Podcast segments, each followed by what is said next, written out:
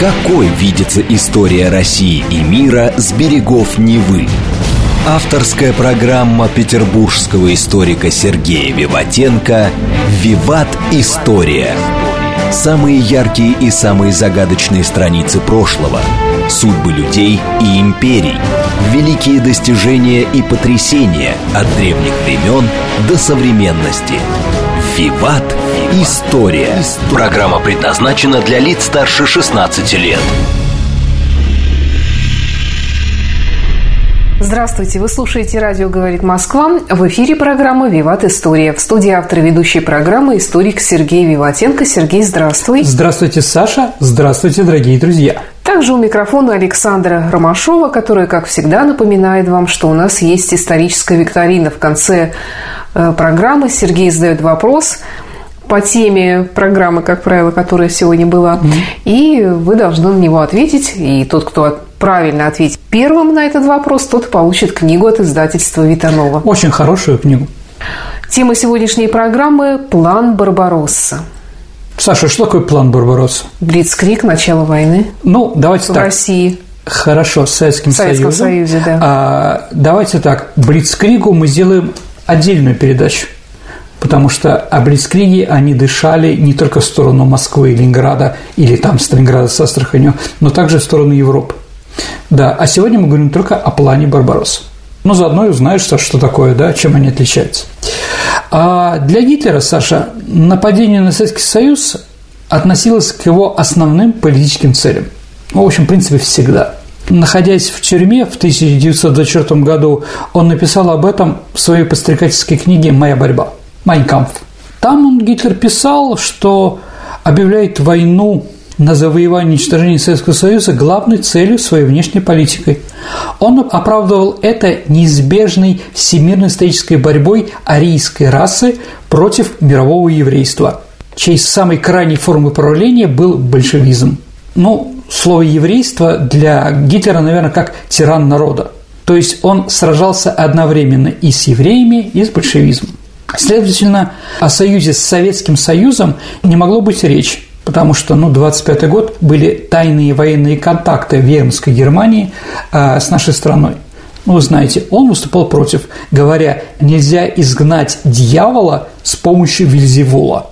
А вот, более того, простой возврат немецких территорий пишет Адольф Алаизович, да, которые были потеряны в Первой мировой войне, является политической чепухой – в будущей войне речь должна идти о том, чтобы навсегда сохранить германскому народу землю, которую он заслуживает на этой земле что гарантировало бы экономическую независимость Германии в континентальной части Европы. А что значит вернуть землю? Какую именно землю вернуть? Ну, давайте так. Ну, немцы потеряли какие-то земли во время Первой мировой войны. Ну, там Данцик, Познань, Германии, да, а Эльзас, Лотарингию, а Мальмеди в Бельгии и район Шейзвик, это в Дании. Но это, скажем так, еще раз, это не главное было. А Гитлер говорил, для германского народа не хватает территории королевство наше маленькое, разгуляться нам негде, да, и чтобы не было больше голода и решений продовольственных, как это было в Первую мировую войну, надо захватывать, но не в континентальной Европе, говорил Гитлер, а на Востоке. Это не значит, что они были исконные германские, немецкие. Нет, конечно. Просто ему нравился украинский чернозем, там река Волга, Черное море, Крым и многие другие вещи. Угу. Поэтому почву для развития германской нации, я повторюсь, надо искать в России и подчиненные ей периферийных государствах. Поэтому нацисты также заявляли аннексионистские захватнические цели для Германии только на Востоке. Гитлер узаконил эту перспективу двумя допущениями. Расовая, а следовательно и политическая военная неполноценность тех, кто якобы управляет евреи славянами – Евреи славянами? Евреи славянами, да. Это так, так он формулирует. Да, ну давайте так, в 25 году руководство нашей страны, ну, были еще Каменев, Зиновьев, ага. Троцкий и так далее и тому подобное. Поэтому, по его мнению, советская власть созрела для краха. Он критиковал имперские элиты за то, что они не стремятся к явному союзу с Великобританией против России. От этого он приходит к выводу, что Советский Союз может быть завоеван только после союза с Великобританией, которая должна была прикрыть предыдущие завоевания Франции, таким образом а, сделать свободу спины Германии, чтобы он воевал на Востоке. В 1928 году Гитлер в своей вторая книга называется. Первая была «Майкам», вторая просто называлась «Вторая книга». Поскольку Германия могла постоянно находить свои жизненное пространство только на Востоке, союз с Советским Союзом, повторяет он, не имеет смысла. Деструктивный иудаизм разрушит советское государство и поможет немцам избавиться от запретов на пути к единственно возможной цели германской внешней политики – жизненному пространству на Востоке. Этого, по мнению Гитлера, хватит на следующие 100 лет этой территории. Для этого Германия для победы на Востоке должна провести великие военные средства и сосредоточить все свои государственные силы на эти завоевания – в этой формуле Гитлер неразрывно соединял российские, экспансионистские и империалистические идеи. Цель завоевания европейских частей Советского Союза состояла в том, чтобы определить все вооружения внешней политики Германии и позволить немцам, арийцам позже править миром. А после того, как Гитлер пришел к власти в 1933 году, он постоянно говорил и был привержен цели Великой Заханческой войны на Востоке – 3 февраля он объяснил свою концепцию жизненного пространства командиром Рейхсвера. То есть, когда он стал канцлером, да, он объяснил свою эту концепцию жизненного пространства немецким военачальникам и сказал, что Верхман должен быть готов к этой войне через 8 лет. В 1937 году он был готов рискнуть войной против Франции и Великобритании, чтобы осуществить экспансию на восток – Выступая в Рейхстаге, он заявил, что неустанно ведет борьбу против еврейско-интернационалистского московского большевизма. 30 января 1939 года Гитлер заявил в Рейхстаге, что результатом новой мировой войны будет уничтожение еврейской расы в Европе и вместе с большевистской землей. 10 февраля 1939 года он заявил командирам войск, что предпочитает решение германской пространственной проблемы путем завоевания на Востоке, увеличения экспортно-импортной торговли. Следующая необходимая для этого война будет чистой идеологической войной, то есть это будет война народная и расовая. Он, Гитлер, как главнокомандующим вермахтом, также является идеологическим лидером, которому все офицеры обязаны к лучшему или худшему – даже если народ при этом его подведет. То есть он готов воевать, Саша, с нами, ну, последние 15 лет сознательной жизни. В августе 1939 года а на встрече с комиссаром Лиги наций по Данцигу Якову Бурхарту он заявил, решив данцинскую проблему, у меня развяжутся руки на войне Востоке.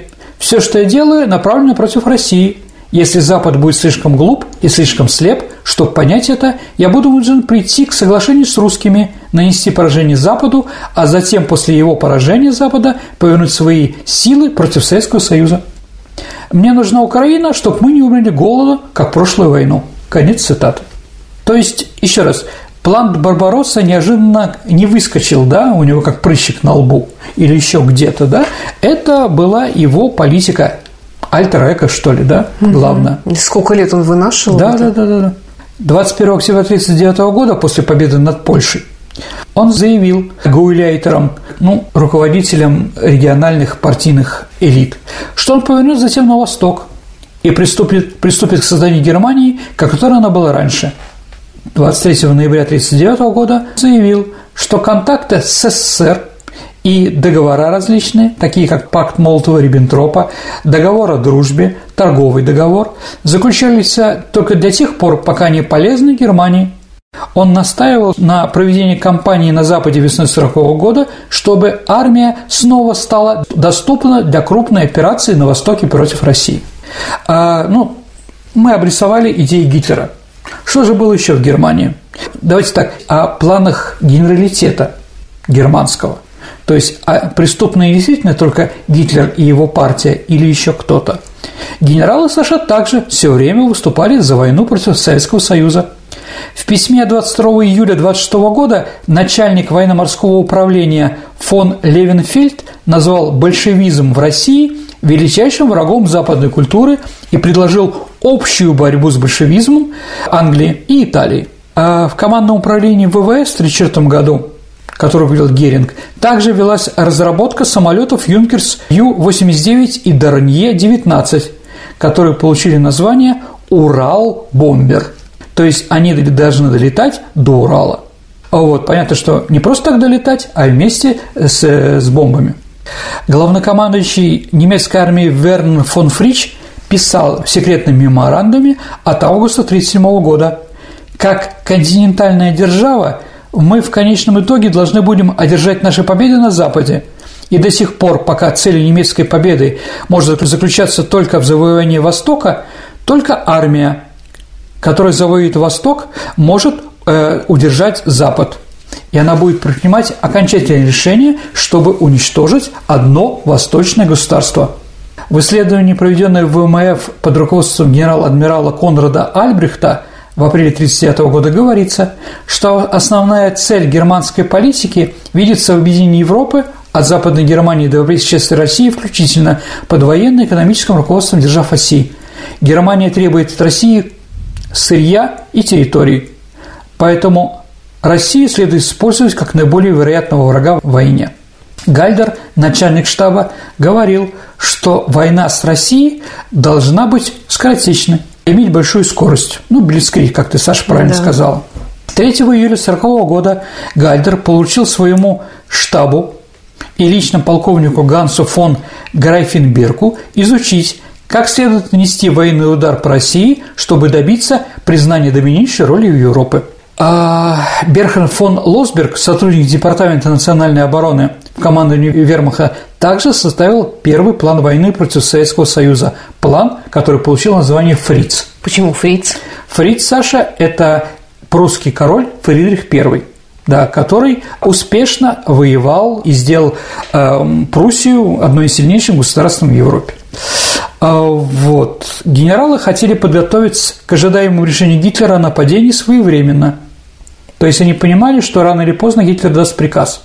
Поэтому они уже разрабатывали план нападения на Советский Союз. 21 июля Гитлер заявил, армия должна ввязаться в русскую проблему и мысленно подготовиться к ней – Кейтель и Йодль, но будущие люди, которые будут повешены на Нюрнбергском процессе, убедили Гитлера, что развертывание на нападение на Советский Союз займет не менее четырех месяцев, и поэтому осенью 1940 года это еще невозможно. После этой встречи с Гитлером вице-адмирал Фрики разработал план войны на море против Советского Союза под названием «Размышления о России», этот план был утвержден 28 июля 1940 года и предусматривал, что германская армия при помощи флота ударит по Прибалтике. Сергей, а вот такие названия «Размышления России», «План Барбароссы» вообще это только в Германии было принято или не, не только называть так военные операции? Ну, военные операции тоже. В основном, конечно, они имели фамилию человека-разработчика, да, но вот в Германии, так как было много разных планов, они были цвета, там, желтый, белый, там, да, Марита называлась там, ну и другие, да, а вот, ну тут от э, мрачного немецкого гения, сумрачного немецкого гения, да, они вот такие вот разные вещи придумывали. Размышления России красиво звучит. Да, ну, пожалуйста, следующий, 29 июня 40 года Йодль сообщил своим коллегам, что он разработал определенный новый план, по которому хроническая опасность большевизма должна быть устранена в ближайшее время. И Гитлер в кратчайшие строки в мае 1940 года ликвидирует эту опасность раз и навсегда. А вот 31 июля Гитлер объявил о своем решении начать войну с высшими генеральными Берхофе. Берхоф – это в Альпах такая резиденция Гитлера, его любимая, в горах, около Мюнхена – Гальтер отмечает, чтобы разбить последнюю надежду Англии на континенте, с Россией нужно покончить весной 1941 года. Для этого в течение 10 месяцев армия должна быть усилена до 140-х полевых и оккупационных дивизий, 120 из которых будут предназначены для Восточного фронта. 2 августа Кейтер проинформировал главу управления экономики и обороны вооруженных сил Германии генерала Томаса, что армия должна быть увеличена до 180 дивизий, поскольку мы будем воевать с Россией. На новой встрече в Берхофе 9 января 1941 года Гитлер сказал, «Русская территория содержит неизмеримые богатства. С помощью которой Германия может сражаться на континенте против Англии и не может быть побеждена никем. Нефтяные скважины Советского Союза составляют основную часть топливного планирования программы Геринга, которая предусматривала четырехкратное увеличение немецкой авиации для борьбы с западными державами. 9 августа ОКВ приказало расширить генерал-губернаторство в Польше в качестве базы для ведения войны против Советского Союза. 17 августа э, Генералитет обсудил вопрос о переводе армии в план наступления. 3 сентября 1940 года, Саша, но мы уже потихонечку приступаем к плану Барбаросса, Гальдер поручил новому заместителю своему генералу-лейтенанту Фридриху Паульсу, того, которого мы возьмем в плен 2 февраля 1943 года, Э, свести воедино предыдущие оперативные планы всех армий, армии, флота и так далее и тому подобное. То есть один из авторов э, плана Барбаросса был как раз фельдмаршал, будущий фельдмаршал Фридрих Паулюс. То есть он это разрабатывал. 6 сентября Йодал приказал руководителю разведки Вильгельму Канарису строго замаскировать переброску войск на восток, чтобы в Москве не должно сложиться впечатление, что Берлин готовит наступление – Сергей, а вообще была опасность, что Советский Союз нападет э, на Германию? Немцы вообще так считали? Ну, давайте так. С 1939 года, с 1 сентября, да, когда началась Вторая мировая война, и по пакту Молотова-Риббентропа мы присоединили к себе Западную Украину, Западную Белоруссию, Прибалтику, Молдавию, а, часть Финляндии, ну, советско-финская война, да, и продвинулись на запад – но это расширение, Саша, никак не беспокоило нацистское руководство. Гитлер приветствовал действия СССР, потому что, да, после захвата Прибалтики он говорил, что теперь оккупацией Прибалтики Советским Союзом э, уменьшилась опасность сопротивления последующему немецкому завоеванию этих территорий. То есть немцев будут встречать там более горячо. 9 августа 1940 года министр национальной пропаганды Геббельс сказал, что Советский Союз остается мировым врагом номер один, с которым война неизбежна. Но ни Гитлер, ни генеральный штаб германский Саша не ожидали советского нападения на территории Германского рейха. Все это неправда. В лучшем случае э, дальнейших атак на Финляндию или Румынию. Вот нападение э, Советского Союза на Румынию действительно э, волновало немцев.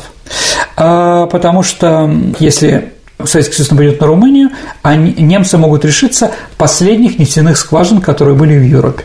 Вот это было опасно. То есть цинично они понимали, никто не готовит войну против немцев. Мы не собирались это делать, да. А вот немцы против нас воевать собирались. Итак, Верховное командование армии сухопутной военно-морского флота, Генштаб разработали план нападения на Советский Союз, да, а, которые получили псевдонимы. Да, план Барбаросса еще нет, потому что он в декабре. Это еще проблема С, Фриц, как мы называли, оперативное исследование Востока, оперативный план ОСТ, ну и плюс размышления о России. Э, в начале декабря общее э, планирование и объединение всех этих планов в один получило название ОТО. Почему ОТО? В честь кого? Ну, название, вероятно, Саша отсылает германскому императору Атону Первому Священной Римской империи. А, как говорил Гитлер, чья заслуга перед германизмом тем, что, что он воевал с славянами, и у него была правильная колониальная политика. А, ну и в немецких учебниках школьных а, германизация восточной части Священной Римской империи, именно части Польши, Чехии и так далее и тому подобное, а, писалось в учебниках образцовое. Это даже писалось в учебниках еще Верманской республики. Ну, Саш, я напомню, что славянские названия немецких городов – Росток, Любек, Лейпциг, Дрезден – это все славянские названия. Ну и Берлин тоже город медведя, если уж мы говорим, да? Но славяне там больше не живут по разным причинам. А 25 июля 1940 года кодовое имя Отто вновь появилось в приказе. На этот раз э, оно звучало как предпочтительная программа вермахта по модернизации железных и простых дорог в оккупированной части Польши – это должно позволить, эта модернизация, быстрому проходу нашим войскам и танкам и транспортом восточную границу. Ну, историки считают, что это первая часть подготовки к войне с Советскому Союзу. 29 октября 1940 года Паулис завершил порученную ему работу и подал докладную записку. а, тогдашний его руководитель фон Лосберг заявил в 1956 году, что Альфред Йодель, фельдмаршал, заменил предыдущее название Фриц Иота на Барбаросса. Так все же, почему Барбаросса? И расскажи о Барбароссе. Кто это? Ну, давайте так. Людей с именем Барбаросса в истории достаточно много. Оказывается, даже так. Ну, да. Саша, как вы думаете, не зная итальянский язык, это переводится с итальянского языка? С итальянского угу. рыжая борода? Умница. У него были рыжие борода. Рыжий бород в истории было много. Ну, Хэри Дин, знаменитый рыжебородый пират алжирский, сын его, но когда сын должен был после смерти отца возглавить флот, пиратский флот, да, он взял и покрасил себе рыжий цвет бороду, и вышел на встречу с пиратами, и увидев, что у него тоже рыжая борода, все закричали «Аллах Акбар», мы согласны, что ты возглавишь. А рыжебородый был даже соратник Фиделя Кастро, когда они там Сьерра Мадре воевали, один из товарищей, да, эти барбудусы, из этих барбудусей один был рыжебородый, которого назвали тоже Барбаросса. Но мы говорим не про них, Саша. Мы говорим про, еще раз, про императора Священной Римской империи Фридриха I Барбаросу. Это XII век. Он родился в 1122 году, ну, где-то в Швабии. А вот он утонул 10 июня 90 года в реке Селив, это в Турции. Он король Германии, император Священной Римской империи и многое другое, да. Еще раз, в Италии э, его прозвали Рыжебородом, потому что его борода не влезала, э, не влезала в доспехи, торчала. Поэтому, да, видя рыжую бороду, его назвали Барда. Барба – это борода, роса рыжая. А вот. Король был физически очень крепкий человек, обладал живым умом, приятным. Говорят, дружил с Андреем Боголюбским, что он ему подарил даже свои, э, свои латы. Угу. Очаровательный собеседник, превосходный рыцарь, жадный до трудных предприятий, славый, честный, щедрый государь, как писалось в учебнике Германии, да, добрый, твердый, вере христианин – Властолюбие его было безмерным, однако он никогда не мечтал о необыкновенных предприятиях и бурных успехах. Внимание, все, что он боролся, было реально и продумано. Так как план Барбаросса, он минимизирован вплоть до часов, что они делают, наши территории захватывают, да, это как раз немецкий ордунг, да, поэтому Барбаросса – и благодаря тому, что у него все было реально продумано, удача часто сопутствовала его даже в самых сложных предприятиях, когда всем считалось, что победить немцам не удастся. Понимаете, да? То есть, э, нападая на Советский Союз, для многих это было авантюрой. Но авось поможет. Да? Немцам часто помогало, ну, скажем так, э, до полного разгрома уничтожения, им помогало что-то неожиданное – Например, смерть в декабре 1761 года нашей императрицы Елизаветы Петровны, которая не дала до окончательно уничтожить. Да. Главная цель жизни у Фридриха Барбаросса была возродить прежнее могущество империи Карла Великого. Он также классик военного средневекового искусства в Германии. Он считается лучшим военачальником. Германское рыцарство при нем стало для многих других примером для подражания. А, но также он был еще жестким, Однажды император Фридрих Барбаросса, рассерженный тем, что защитники города Кремоны ставят пленных на стены города, и поэтому в них стрелять нельзя, приказал привязать своих пленных, включая детей, к осадным машинам и забросил их за стены города. Да, войдя в город, Барбаросса уничтожает его полностью. И за это римский папа отлучил Фридриха Барбаросса от церкви. То есть, еще раз, дорогие друзья, для немцев – это очень знаковый персонаж. Очень знаковый персонаж. Со всех сторон, как видите, да? Что мы сейчас читаем про него, мы сразу можем ассоциировать со Второй мировой войной. Все очень похоже. Конечно, танков у Барбароссы не было, да, и газовых камер. Но он мало отличается да, от тех людей, которые план Барбаросса вводили в жизнь на нашей территории. Ну, во всяком случае, жестокостью, да. Да.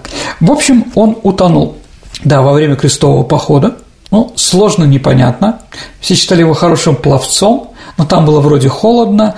Поэтому из-за того, что неясно, как он умер, ну, знаете, как у нас, как, эм, лже, ну, как царевич Дмитрий умер где-то на периферии, для немцев считалось, что он не умер. Да. По легенде, император сидит за столом, а его длинная рыжая борода обивает стол. Это находится, его могила находится под горой Тиферхойзер. Время от времени Барбаросса просыпается и посылает двух воронов посмотреть, утихли ли споры в Германии. Когда это и произойдет, то борода обовьется вокруг стола три раза, и император встанет и своей рукой наведет порядок, чтобы бороться с еврейским антихристом. Вот так считали вот Такие Германии. прямо скандинавские мифы и легенды. Ну да, с антисемитизмом. Да. Предлагаю прерваться на несколько минут, и затем мы продолжим программу «Виват История», которая сегодня посвящена плану Барбаросса. Хорошо, давайте послушаем современные новости. Какой видится история России и мира с берегов Невы? Авторская программа петербургского историка Сергея Виватенко «Виват. История». История. Вы слушаете «Радио говорит Москва». Продолжается программа «Виват История». У микрофона по-прежнему Александра Ромашова и петербургский историк Сергей Виватенко, который сегодня нам рассказывает о плане Барбаросса. Итак, вернемся к плану Барбаросса. Кстати, а какой герой произошел вот от Херидина? Корсар Барбаросса его называли. Литературный герой. Корсар Барбаросса. Карабас-Барабас. Угу. Корсар был прототипом шутовского мусульманина в комедии «Дель Арте», да, и часто появлялся в испанских и итальянских представлениях в виде бородатого злодея. Ассоциации, понимаете, да? Итак, Саша, 18 декабря 1940 года Гитлер приказал инструкцию номер 21 о подготовке к войне против Союза называть кодовым названием «Дело Барбаросса» или «План Барбаросса», как у нас говорят. А вот, подписав этот указ, ну, я просто напомню, что говорил Гитлер о Фридрихе Барбароссе, чтобы было понятно, да? И на открытии Дома немецкого искусства он сказал, Барбаросса первый выразил германскую культурную концепцию – и осуществил ее в рамках своей имперской миссии. Итак, что же там написано в этом приказе, да? Но на самом деле это сформулировал Лосберг, да, о котором мы уже говорили. Немецкий Верхмунд должен быть готовым к свержению советской власти в быстрой кампании еще до окончания войны против Англии, в скобке план Барбаросса. Подготовительные работы, требующие более длительного времени для запуска, если ничего не выполнено, должны быть выполнены сейчас – и завершены к 15 мая 1941 года. Конечной целью операции – защита от азиатской России на генеральной линии Волга-Архангельск. То есть по плану Барбаросса немцы должны были разгромить нас в чёрне Блицкрига и оккупировать нашу страну от Архангельска, Куйбышев, Самара, Астрахань. Да, вот по этим линиям даже к сентябрю были подойти. В целях секретности все внутренние приказы должны быть сформулированы как меры предосторожности на случай, если Россия изменит свое прежнее отношение к нам. Ну, а какое должно быть отношение? Мы должны были сдаться. И как можно меньшее количество офицеров должна быть предоставлена конкретная, узкоопределенная подготовительная работа, как можно позже. Но если верить нашим историкам спецслужб, э, Сталин прочитал план Барбаросса уже 29 декабря – через 11 дней. Но об этом, может, мы еще поговорим. 9 января 1941 года Гитлер продвигал свое решение вступить в войну и заявил генералитету, что мудрый человек Сталин никогда не будет открыто выступать против Германии, но он вызовет все большие проблемы в будущем для нашей страны, поскольку его вдохновляет побуждение идти на Запад, чтобы унаследовать обедневшую Европу после Первой мировой войны я хочу и знаю, что полная победа Германии в Европе осложнит это положение. Советский Союз должен быть разгромлен в соответствии с его же предыдущим подходом. А тогда Япония могла бы бороться с Соединенными Штатами Америки, а мы, наконец, победим Англию. Несмотря на этот приказ, 10 января на следующий день 1941 года было заключено еще одно германо-советское экономическое соглашение – согласно которому Советский Союз поставлял Германии важное сырье – нефть, марганец, другие металлургические руды и большое количество зерна. 16 января 1941 года Гитлер подтвердил свое решение как можно скорее прижать Россию к земле, потому что Сталин будет требовать все больше и больше от Германии уступок, а победа Германии в континентальной Европе останется неприемлемой для его идеологии. 90% генералов разделяли тогда ситуацию, сказанную Гитлером. Поскольку дата нападения не была определена, некоторые представители вермахта посчитали директиву номер 21 обратимой, то есть ее можно было отправить назад. 18 января Министерство обороны страны спросило Йодля, хочет ли Гитлер продолжение операции «Барбаросса». 28 января, после встречи с Браухичем, Гайлер заметил, будет ли выполнен план Барбаросса, пока не ясно. Наша экономическая база все-таки не улучшается. Однако 3 февраля Гальдер представил Гитлеру свои инструкции по развертыванию в соответствии с директивой номер 21, не сообщая никаких проблемах, то есть германская армия согласилась с этим планом. Но война планировалась как война на истребление. 26 февраля 1941 года на встрече с Германом Герингем Гитлер заявил, что в грядущей войне крайне важно первым делом быстро прикончить всех большевистских лидеров – Приказом Гитлера по армии от 3 марта руководящие принципы на специальных участках для просмотра директивы номер 21 знать, что война планируется на уничтожение, что это будет битва двух мировоззрений, поэтому одной военной победы недостаточно. Еврейская большевистская интеллигенция, как предыдущий угнетатель, должна быть полностью уничтожена. Затем Йодель ограничил задачу военной юрисдикции уголовными делами в Вермахте и запланировал использовать подразделения СС для убийства большевистских вождей и комиссаров в зоны боевых действий армии. 5 марта все части Вермахта получили инструкции, цель которых состояла в том, чтобы разделить Запад СССР на три государства-сателлита, организовывать так называемые «Фольксгеман-Шахтен» – которые управлялись немецким рейхскомиссариатами, которые будут непосредственно подчинены Гитлеру и Гиммлеру. А СС получает на этих территориях особые задачи от имени фюрера. Ну, понятно, какие задачи. Полностью решение еврейского вопроса, уничтожение коммунистов. Везде, где немцы захватят власть, все должно начинаться с убийства советской элиты – Вопрос о том, должна ли армия участвовать э, в расстрелах и в убийствах и в какой степени оставался открытым. Критика со стороны верхмахта этих приказов не задокументирована. А дальше, скажем так, армия должна помогать СС, поскольку их собственные подразделения безопасности слишком слабые, и для ведения боя требовалось как можно больше армейских частей. 17 марта Гитлер повторил, интеллигенцию нужно уничтожить, чиновников нужно уничтожить. Для этого необходимо жесточайшее насилие, потому что без идеологического руководства русский народ разорвется на части. Гальдер знал противоположную оценку посольства Германии в Москве, что русский народ и Красная Армия объединятся в национальном и социальном плане в случае нападения, но он не противоречил Гитлеру. 27 марта Браухич сказал главнокомандующему Восточной армии, что все солдаты должны четко понимать, что бой ведется от расы против расы, и протекает необходимой жестокостью. 30 марта Гитлер выступил перед высшим генералитетом Германии. 250 генералов, старших офицеров вермахта присутствовало на этом совещании. Многие из офицеров, которые видели окончание Первой мировой войны, разделяли антисемитскую версию удара в спину. И предстоящая идеологическая битва для них это было уничтожение коммунизма на все времена через уничтожение большевистских комиссаров и коммунистической интеллигенции – за этим следовали другие указы руководства, которые армия реализовала в оперативных приказах и инструкциях.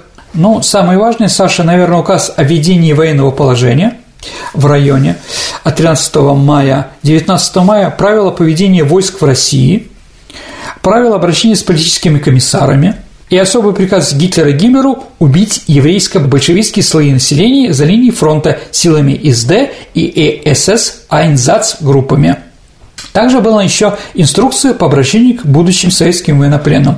Дорогие друзья, я не буду повторяться, у нас про это была целая передача. Во время реализации плана Барбаросса армия издавала свои собственные инструкции, которые готовили солдат к убийствам.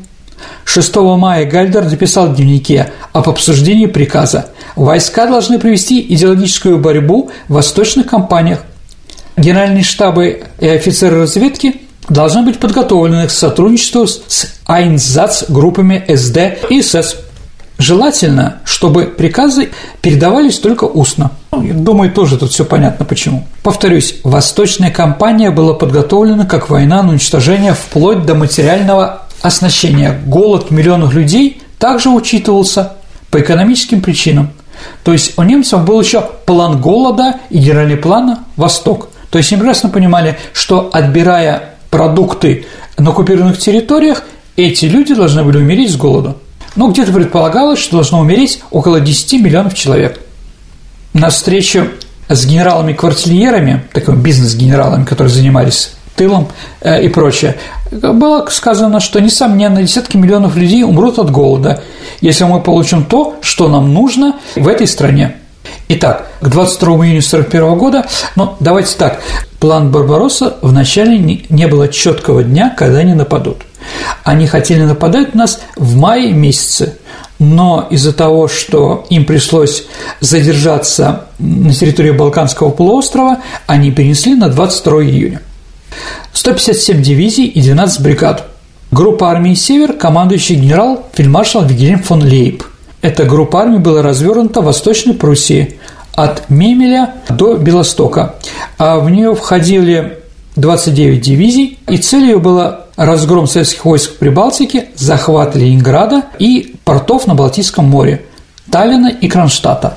Группа армии «Центр» генерал-фельдмаршал Федор фон Бок. Интересное какое имя. Почему Федор? Но у него мать была русской, а. да, поэтому назвали Федор. И он отличался от всех остальных генерал-фельдмаршалов, да, потому что они все были прусаками. Этот же, видимо, может, за крови а матери, может, еще чего-то был более демократичный. И самое главное, чем его отличал от всех других, он не носил монокль. Угу. Это символ прусского генералитета, да, да. Итак, ну, в центре наступали через Минск на Москву. Группа армий Центр ставила задачу рассечь стратегический фронт советской обороны. В ней было уже самолетов было больше, количество войск, ну, немножко побольше, чем на севере. Группа армии Центр должна была оперировать в Беларуси и развивать наступление на московском направлении. Ну и группа армии Юг, э, генерал-фельдмаршал Герт фон Раунштадт, они вместе с румынскими и венгерскими войсками, а также и с итальянскими войсками должны были наступать от Люблина до устья Дуная. Центр, суть наступления группы армии «Юг» – это уничтожение советских войск на правобережной Украины и выйти к Днепру с последующим развитием наступления восточнее Днепра. Самолетов там было меньше, но 800 немецких самолетов и 500 румынских, но румынских мы не берем они были мало современные, да, там было 57 дивизий. Но еще раз, если в группе армии «Центр» было 50 дивизий, но они были немецкие, здесь же 57 итальянские, венгерские, румынские, что, конечно, было немножко послабее, чем немецкие. Немецко-финская группа войск, командующий фельдмаршал Карл Густав Эмиль Маннергейм, финны, занимала фронт по советско-финской границе. В нее входили армия Норвегии, но это в районе Мурманска у нас была уже передача, и финская армия, Карельская армия, Карельский перешеек и Петрозаводск. Да. А главная цель – блокировать Ленинград, захватить Мурманск и наступать на Архангельск. Были также резервы главного командования сухопутных войск. Они должны были сосредоточены на востоке, но в первую очередь не вступали в бой. Это были 13 дивизий и одну бригаду.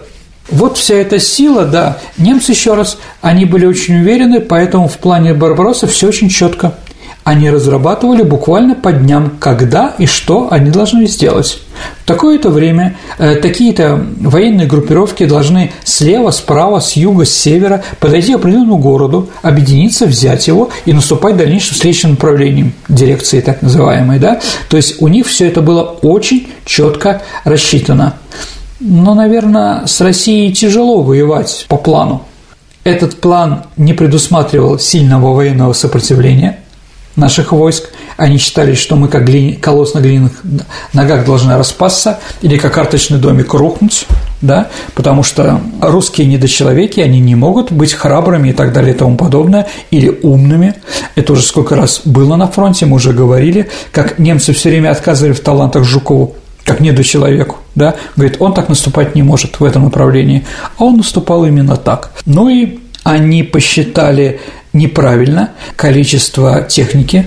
количество наших предприятий, которые могут делать технику военную и прочее, прочее. Но это большое упущение для таких э, Конечно. упорядоченных немцев. Ну и честно, дорогие друзья, они же наступали по дорогам, которые нарисованы на картах. Угу. Но вы знаете, дорогие друзья, даже у нас не всегда то, что существует на карте, существует на самом деле. Генерал Гейнс Гудериан вспоминал, что главный такой психологический шок у него был в районе Витебска, где его танк на шоссе Витебск-Ленинград утонул в грязи по башню. Не все, что они представляли, они могли сделать. Ну и, конечно, план Барбаросса конце концов утонул. Ну, Сергей, ну нельзя же недооценивать противника, даже понимая, что это не до человеки до такой степени. Все-таки немцы же тоже не дураки, наверное, были. А, нет, нет. Но то, что они на нас смотрели свысока, конечно, это срабатывало.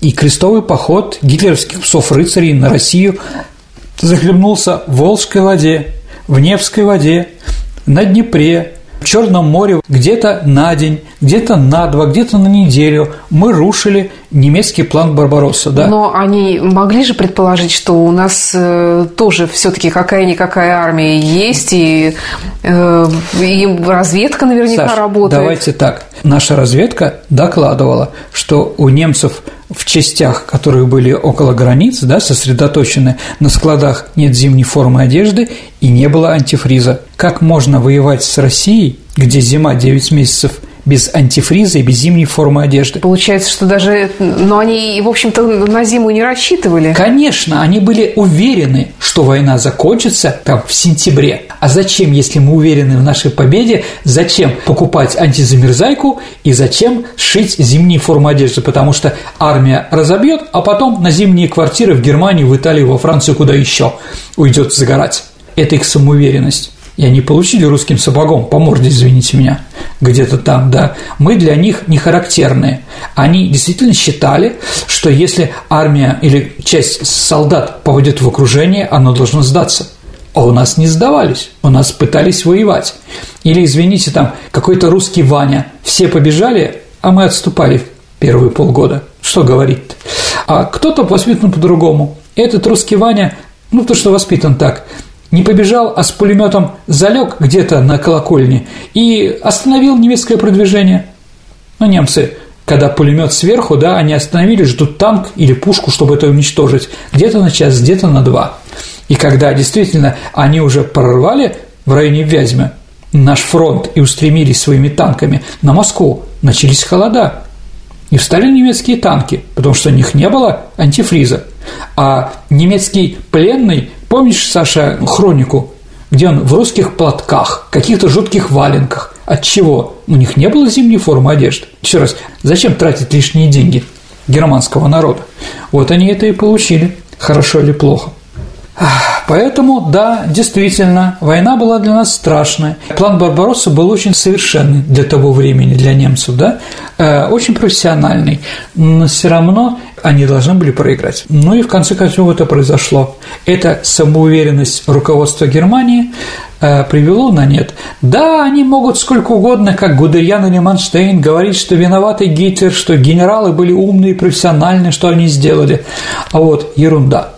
Все это ерунда. Гитлер, конечно, делал какие-то ошибки определенные, да, но сказать, что они сильно влияли на решение генералитета генерального штаба, нет – Хотя, конечно, были военачальники, которые полностью верили в, тал- в гитлерский талант. Ну, Кейтель, например, да, который подписал план капитуляции, да, ночь с 8 на 9 мая, да, поэтому его в Генштабе называли лакейтелем. Ну, вот лакей. Угу. Такое было. Но, еще раз, не немцы проиграли эту войну, это мы эту войну выиграли. Это надо понимать. Что бы они ни старались, все равно рано или поздно мы должны были победить. Сергей, еще есть некоторые вопросы по плану Барбаросса. Ну, например, а как же наша советская разведка все-таки? Ты говоришь, что они знали, что и какое-то сосредоточение войск идет на границе и так далее. Давайте ну... так. К тому времени наше государство было полностью, вся структура власти, вертикаль была построена под одного человека, по товарища Сталина.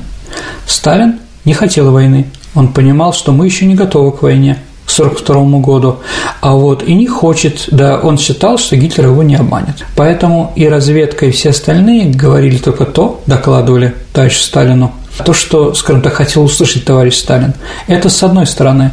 С другой стороны, дорогие друзья, надо понимать, что репрессии высшего командного состава, которые были, мы еще с вами поговорим об этом, это вопрос спорный, но говорить о том, что репрессии происходили только среди офицеров вооруженных сил нашей страны, нельзя. Репрессии охватывали все, в том числе и нашу разведку. Знаете, немецкий фельдмаршал фон Мольке, основатель Генштаба, говорил, чтобы подготовить одного офицера генерального штаба, надо его 14 лет учить. Также можем сказать, что подготовить разведчика, который будет анализировать сообщения, которые присланы нашими агентами из-за рубежа, это тоже искусство. А большая часть из них на западно-восточном направлении были репрессированы – те люди, которые пришли в разведке, они, может быть, были патриотами, талантливыми, умными, но у них не было опыта. Но давайте так. А по некоторым данным, наши разведчики направили 104-110 сообщений о том, что будет на вопрос, будет война 22 июня или не будет война 22 июня. Из них только 5-6, что война будет. Все остальное были немецкой дезинформацией. И мы в этой дезинформации не то что утонули, но была наша ошибка. Да, Шандер Рада, Красная Капелла, Рихард Зорги об этом говорили, но все остальные говорили другое. Но ты упомянул дезинформацию. Как это работало? Ну, вот немцы придумывали разные провокационные вещи, да, на которые мы вынуждены были верить. В общем, скажу так, причины поражений Красной Армии на первом этапе Великой Отечественной войны – это не только ошибки нашего руководства, но это были ошибки и структурные ошибки и Генерального штаба, и нашей разведки, людей на местах тоже. То, что мы не собирались носить превентивный удар на немцев, как у нас тут говорят некоторые странные люди, да, типа Суворова, Резвана, да, но это историки доказали, что это не так. А я просто вам напомню, дорогие друзья, что мы два года нашей армии не было отпусков. И отпуска начались 10 июня. Как мы должны были готовиться к войне, ударить по немцам, если мы отпустили наших офицеров да, туда наша армия 22 июня не находилась на боевых точках, где они должны быть сосредоточены. Они были в лагерях, ну, в каких-то там полевых, да, помогали колхозникам убирать или собирать урожаи. Ну, что у нас делают, понимаете, да? И какие бы разговоры об этом не были, все равно это считалось провокацией, что англичане нас провоцируют. Да, ну и был дан приказ что на провокации не подаваться. И сосредоточение наших войск было не очень хорошее. Жуков на военных учениях теоретических в Генеральном штабе, играя за немцев, он разбил наши войска. А наши линии обороны по Днепру, по Западной Двине и другим рекам не были построены к этому моменту. Там линия Сталина, которая была на старой границе, она была половина убрана, потому что не хватало на новых границах да, вооружений. То есть получилось не там не осталось, ни на новой не были построены. Поэтому Гитлер и спешил, что через полгода ситуация уже у нас будет немножко другая на границе, и им будет труднее воевать. Но все равно рано или поздно они должны были быть уничтожены. Ну, а Жуков, вот ты упомянул Жукова, он что-то докладывал Сталину? Ну, конечно, он что-то докладывал начальник генерального штаба. Но еще раз, а Жуков не аналитик, да, генеральный штаб – это люди-аналитики с высокой образованностью и прочее, да, и назначение Жукова на такую должность – это была ошибкой, конечно. Поэтому Жуков тоже несет свою часть ответственности за наше поражение в начале войны. Как исполнитель он был отличным военачальником, но как аналитик генерального штаба, конечно, нет. Были более интересные люди, которые потом и руководили, такие как Баграмян, Василевский, Антонов. Но в 1941 году это был Георгий Константинович Жуков. И он несет, еще раз повторяю, такую же ответственность за те поражения и та ситуация, которая случилась. Спасибо, Сергей. Ну а теперь переходим к нашей исторической викторине, в которой мы разыгрываем книги от издательства «Вита Нова». Давай вспомним вопрос прошлого выпуска программы, который был посвящен барону Врангелю. А вопрос был такой. Как назывался самый лучший бронепоезд Врангеля? Как ни странно, Саша, он назывался «Единая Россия». Да. Есть ли правильные ответы? Да, пришло. Несколько вариантов у нас есть тут среди прочих. И один из первых прислал Сергей Кочергин. Поздравляю Сергея, который так хорошо разбирается в нашей истории. Он получает хорошую книгу от издательства Витанова. Ну а теперь новый вопрос по теме сегодняшней передачи. А, ну вот мы сегодня говорили о плане Барбаросса, Саш. И как бы для немцев Барбаросса – человек, который вернулся в этот мир, чтобы возглавить немцев на победу в будущей войне. Когда началась война, советская пропаганда некого исторического персонажа противоставляла как советского Барбаросса, спасителя наций. А кто, по мнению советской пропаганде, был вот наш советский Барбаросса? Ваши ответы отправляйте на наш электронный адрес радио Виват собака mail.ru или оставляйте в виде личного сообщения Сергею Виватенко или мне Александре Ромашовой в нашем сообществе ВКонтакте. Да, подскажу, что вы посмотрите какие-нибудь примерные сходства жизни биографии Барбароса с какими-то нашими героями. Тогда ответ будет понятен. Спасибо, Сергей. Это была программа «Виват История». До встречи в эфире. До новых встреч, друзья. Берегите себя. До свидания.